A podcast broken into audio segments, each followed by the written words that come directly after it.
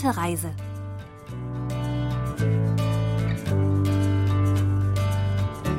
Hallo allerseits. Herzlich willkommen zu Gute Reise auf KBS World Radio. Diese Sendung stellt jede Woche verschiedene Regionen und Reiseziele in Korea vor. Heute setzen wir unsere Entdeckungstour von Sochun mit Produzentin Oadem weiter fort. Ich bin Pia Neuss, bleiben Sie dran.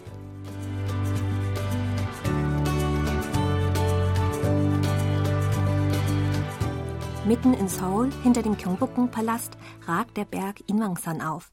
Mit einer Höhe von 338 Metern zählt er nicht zu den großen Bergen in Korea. Doch seine weißen Felsformationen und grünen Kieferbäume verleihen dem Berg seinen ganz eigenen Reiz. 물소리 들어보시면 여기 여기 산소리 때문에 여기에 물소리가 위에서 내려가는 물소리가 들려요. Das war das Rauschen eines Flusses, der am Berg Inwangsan entspringt und bis nach Sochun fließt. Die reizvolle Berglandschaft und das klare Wasser von Sochun haben viele Dichter und Künstler angezogen, die sich von der Umgebung inspirieren ließen. In der heutigen Episode wandelt die Produzentin Oadem auf den Spuren weiterer Künstler von Sochun. Der erste Stopp heute ist ein zweigeschossiges Backsteinhaus, das von Bäumen umgeben ist. Oh, 오른쪽으로 보니까 딱 보이네요. 박nom수 미술관에 도착을 했어요. 네. 정말 집 이쁘죠? 네. 근데 진짜 이게 지은 지 되게 오래된 것 같은데 이렇게 이뻐요. Es ist das Pak Nosu Kunstmuseum. Pak Nosu war eine der Größen der koreanischen Malerei und vor allem dafür bekannt, dass er Farbe in die Welt der traditionellen koreanischen Tuschmalerei gebracht hat. Nach dem Tod des Künstlers wurde sein Haus in ein Museum umgewandelt. Als erstes fällt Oadem die ungewöhnliche Architektur ins Auge. 이뻐요. 문패 박노수. 그대로 다 살려놓고 음. 상당히 양식이 특이해요. 바로 보면 양옥인데 Sehr hübsch. Der ursprüngliche Bau wurde erhalten. Man erkannte sofort die westliche Bauweise, aber das Dach wurde dem Hanok nachempfunden. Auch chinesische Bauelemente soll es geben. 듣기로 이게 중국식 양식도 좀 섞였다고 그러더라고요.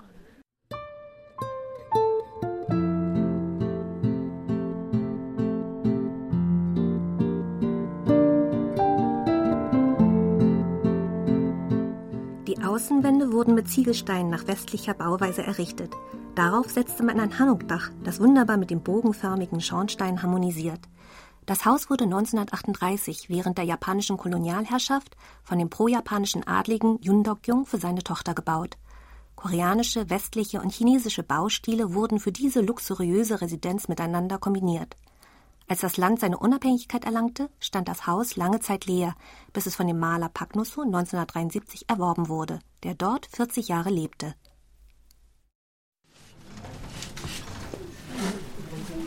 네, 들어가시죠. 아, 여기 신발을 벗고 들어가야 되네요. 어. Beim Betreten des Museums fällt der Blick auf den alten, aber gut gepflegten Holzboden.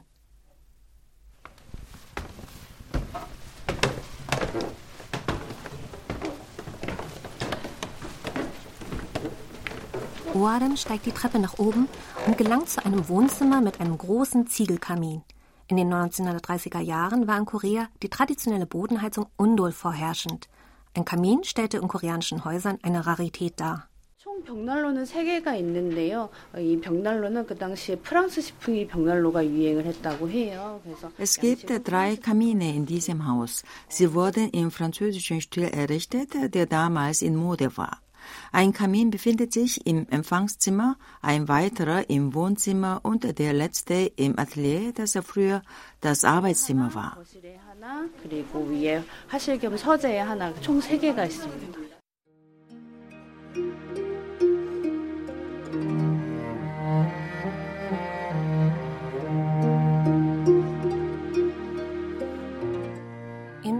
Des verstorbenen Künstlers werden heute seine bekanntesten Werke aus den 1970er Jahren ausgestellt. Pagnusso wurde auch der Indigo-Maler genannt, weil er die Berge und Flüsse in einem strahlenden Indigoblau malte. Die Ästhetik der Lehre in den koreanischen Tuschmalereien wird im Museum durch Musik und Videos nochmals unterstrichen.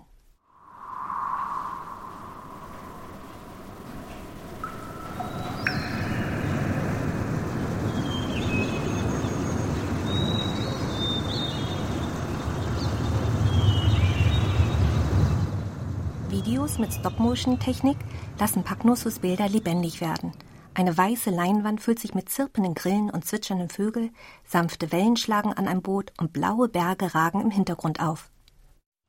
여기 이 안쪽에 가니까 앉아가지고 감상할 수 있는 in einer ruhigen Ecke kann man das Video auf sich einwirken lassen. Man kann die Beine ausstrecken und sich bequem alles anschauen.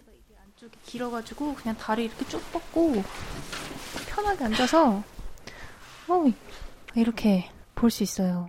In Sochun lebten viele bekannte Maler und Dichter. Viele alte Häuser, in denen sie wohnten, sind noch erhalten. Etwa 100 Schritte vom Paknusse Kunstmuseum entfernt stand eine Pension, in der sich der bekannte Dichter Yundongjo aufgehalten hatte.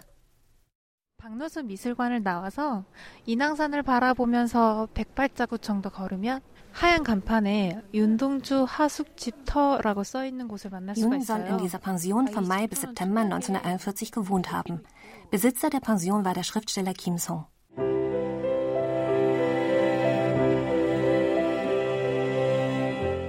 Als Jun im Haus seines Schriftstellerkollegen weilte, sah er jeden Morgen einen Spaziergang entlang eines Flusses im Viertel Susongdong am Fuße des Berges Inwangsan unternommen und am Abend mit Blick auf den Berg Gedichte geschrieben haben. Seinen Aufenthalt dort beschrieb der Dichter als die schönste Zeit seines Lebens.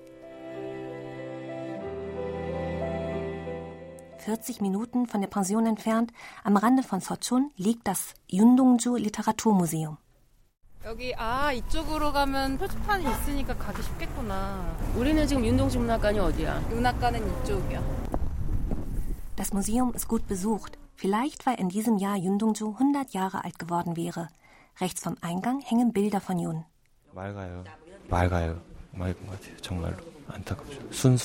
Jun scheint ein reines Herz besessen zu haben. Es ist traurig, dass eine so unschuldige Person so jung verstorben ist. Sanfte Augen, eine gerade Nase und ein sympathisches Lächeln. Yun Dong-soo war ein ansehnlicher junger Mann gewesen. 요거 있잖아. 대학교 시절에 과 친구들하고 소풍 간 거래. 여학생들도 까지 다 일본 사람이었겠지. Auf der anderen Seite sind Umschläge von Yun Dongjus Lieblingsbüchern sowie die Erstausgabe seiner einzigen Gedichtsammlung Himmel, Wind, Sterne und Gedichte ausgestellt, zusammen mit den Übersetzungen seiner Werke in Englisch, Französisch, Japanisch und so weiter. In Japan gründeten seine Bewunderer sogar einen Fanclub. Der Museumsführer Yun Song-gi erklärt weiter. 시인의 선거에 있던 우물입니다. 이 우물 옆에 서면은 Das ist ein Brunnen von Yüns Geburtshaus, von dem man die Schule und Kirche sehen konnte, die Yün besucht hatte. Der Brunnen inspirierte Yün später zu einem seiner berühmtesten Gedichte, nämlich das Selbstporträt. Den Brunnen haben wir aus seiner Heimatstadt hierher verlegt, um ihn den Besuchern zu zeigen. 자화상이라는 시를 남겼습니다. 그래서 여기다가 윤동진 고향에서 가져온 우물을 여기다가 전시를 한 거예요. Diese Erklärung half zu verstehen, warum inmitten des Museums ein Holzbrunnen steht.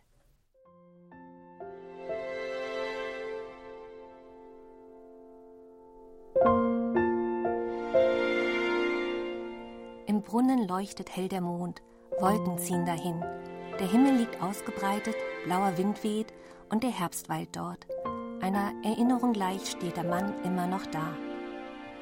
Das war der Schlussteil des Gedichts Selbstporträt. Das Motiv des Brunnens taucht im Museum wiederholt auf. 여기가 열린 눈물이라는 곳인데 여기가 이제 그 거긴가 보다 물탱크. 어.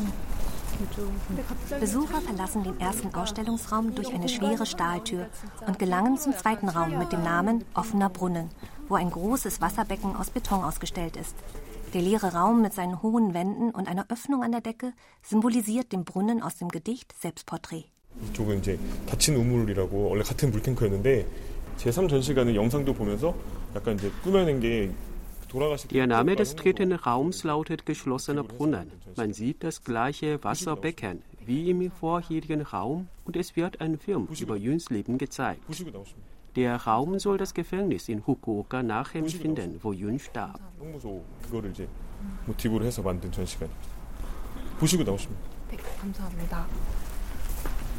Besucher müssen eine weitere Stahltür passieren, um in den dritten Ausstellungsraum zu gelangen.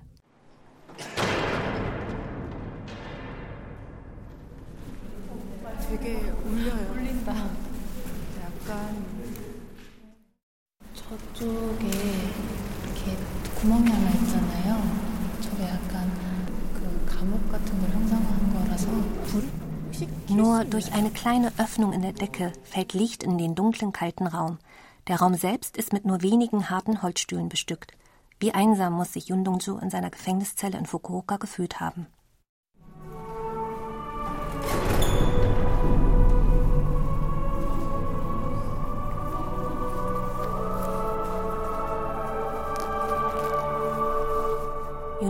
War 26 Jahre alt, als er von der japanischen Polizei verhaftet wurde. Ihm wurde vorgeworfen, während seines Studienaufenthalts in Japan Gedichte auf Koreanisch verfasst zu haben. Nach zwei Jahren im Gefängnis von Fukuoka, wo er der Zwangsarbeit und medizinischen Experimenten unterworfen wurde, starb der junge Dichter nur sechs Monate vor der Befreiung Koreas. Yun hinterließ posthum nur einen Gedichtsband, doch den Koreanern ist er als tragische Figur und großer Dichter bis heute in Erinnerung geblieben. Nachdem die Besucher den Film im dritten Ausstellungsraum gesehen haben, kehren sie zum zweiten Raum zurück. Dort fällt ihnen auf, dass sie den blauen Himmel und sogar Baumäste sehen können.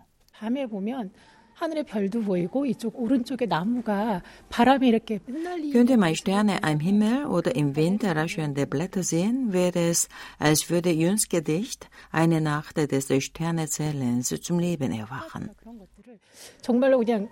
그냥 그 장면을 그냥 딱 눈으로 보는 것 같은 그런 느낌일 것 같다라는 생각이 들더라고요.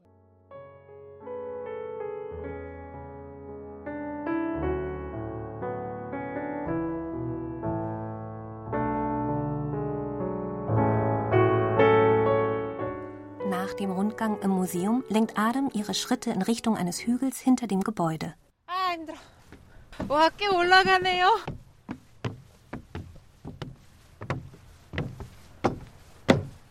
Als sie den Hügel hinaufsteigt, sieht sie auf einen Holzzaun mehrere Gedichtstitel von Yun Dong-ju.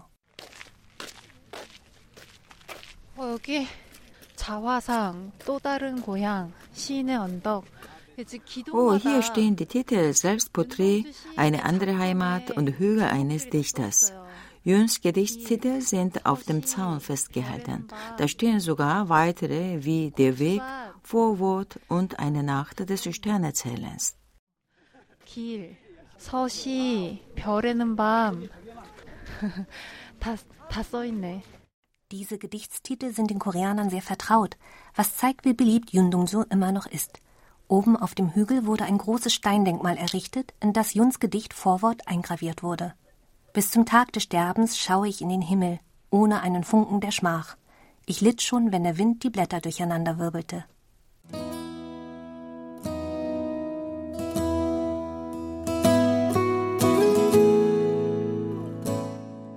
Mein Herz sinkt zu den Sternen.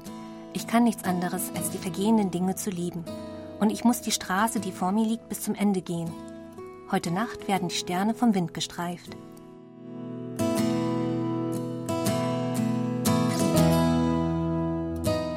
Wenn sich die Dunkelheit über den Hügel legt und die Sterne am Nachthimmel erscheinen, erinnern wir uns an den ewig jungen Yundongju, der alles Vergehende liebte, mit einem Herzen, das angefüllt war mit Liedern für die Sterne.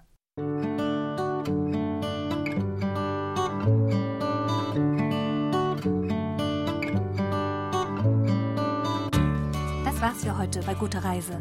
Mein Name ist Pia Neuss, ich sage Danke und auf Wiederhören.